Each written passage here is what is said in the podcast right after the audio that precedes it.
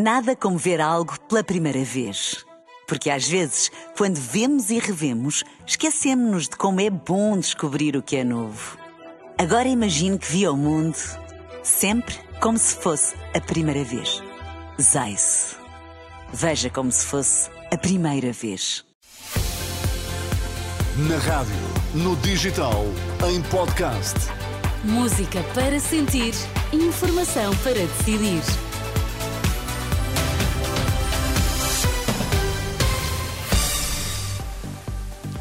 Pedro Nuno Santos insiste na diversificação das fontes de financiamento da Segurança Social. Já Rui Rocha diz que a solução passa pela privatização do Banco do Estado. Já conhece os títulos, vamos às notícias com Ana Fernandes Silva.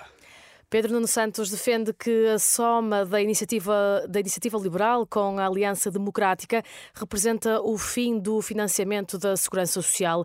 Ideia deixada pelo líder do PS no debate da rádio esta manhã, o último antes das eleições, questionado sobre uma eventual contradição entre o fim das SCUT e a utilização das receitas para financiar a Segurança Social.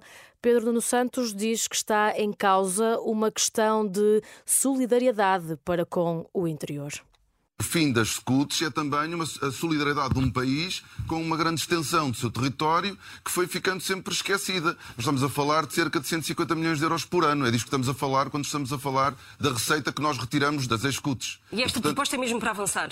Não, é essa a proposta é para avançar, como é o debate, para encontrarmos uma, uma, chegarmos a uma reforma estrutural de financiamento da Segurança Social que não dependa exclusivamente da, das contribuições dos trabalhadores. Aliás, hoje há alguns impostos que já permitiram arrecadar nos últimos anos cerca de 2,6 mil milhões de euros para a Segurança Social. A Iniciativa Liberal e a AD acabariam com fontes de, juntos, com fontes de financiamento importantes para a Segurança Social. Na resposta, desafiado a dizer o que pretende fazer, Luís Montenegro diz não identificar riscos para a sustentabilidade do sistema da segurança social, mas aponta contradições ao governo. É uma proposta para podermos uh, integrar num debate alargado sobre a diversificação das fontes de financiamento da segurança social, individualmente considerada, eu não excluo mas também não digo que, eh, num quadro global, eh, vai ser esse fator que vai aqui eh, preponderar para garantir a sustentabilidade. Nós não temos um problema de sustentabilidade nos próximos anos, o que não quer dizer que não devamos tomar todas as medidas para garantir que nas próximas décadas esse problema não exista. Agora, há vários académicos que se dedicam ao estudo deste tema e que asseguram contas diferentes daquelas que nos têm sido veiculadas pelo Governo. E, portanto, na base de contas diferentes, nós temos de ser prudentes. Luís Montenegro, que volta a afastar a possibilidade de uma privatização da Caixa Geral de Depósitos em resposta ao líder da Iniciativa Liberal, que voltou a afirmar que a solução para o financiamento da Segurança Social passa pela privatização do Banco do Estado.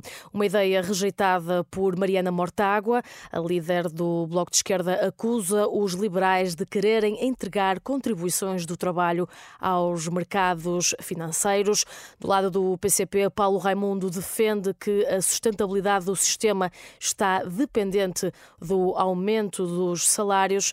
Já Inês Souza Real do PAN desafia o PS a renegociar as parcerias público-privadas rodoviárias, cujo custo, segundo diz, é três vezes maior do que o inicialmente previsto.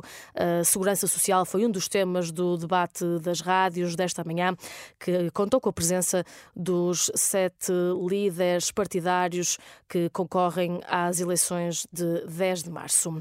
O acesso ao e-fatura no portal das finanças tem registado problemas. Há contribuintes com dificuldades em submeter as faturas neste que é o último dia em que o podem fazer. A Renascença, a autoridade tributária, esclarece que está a monitorizar o serviço, tendo alocado todos os recursos para minimizar o impacto destas dificuldades.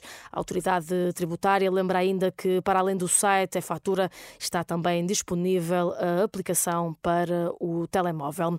Vai recorrer da decisão o padre condenado a um ano e 11 meses de prisão com pena suspensa, que foi condenado por tentativa de coação sexual a menor. O advogado de Luís Miguel Costa discorda da sentença por considerar que o tribunal dá como provados factos que não podia dar como provados. O padre fica com apenas suspensa por três anos e sujeita a um regime de prova. Está ainda proibido de exercer funções ou atividades que envolvam o contacto com menores e é obrigado a frequentar um programa para agressores sexuais de crianças e jovens. O Tribunal decretou ainda que o padre de Viseu terá de pagar 10 mil euros à vítima de 14 anos. As notícias, Carlos, estão Sim. em rr.pt. Fechas a pasta por hoje, não é? Fecho, sim, senhor. Até amanhã. Obrigado. Obrigado. São 13 e 5 minutos. Já seguiste a Natalie Imbruglia. Passa por cá. Nada como ver algo pela primeira vez. Porque às vezes, quando vemos e revemos, esquecemos-nos de como é bom descobrir o que é novo. Agora imagine que viu o mundo sempre como se fosse a primeira vez. Zais. Veja como se fosse a primeira vez.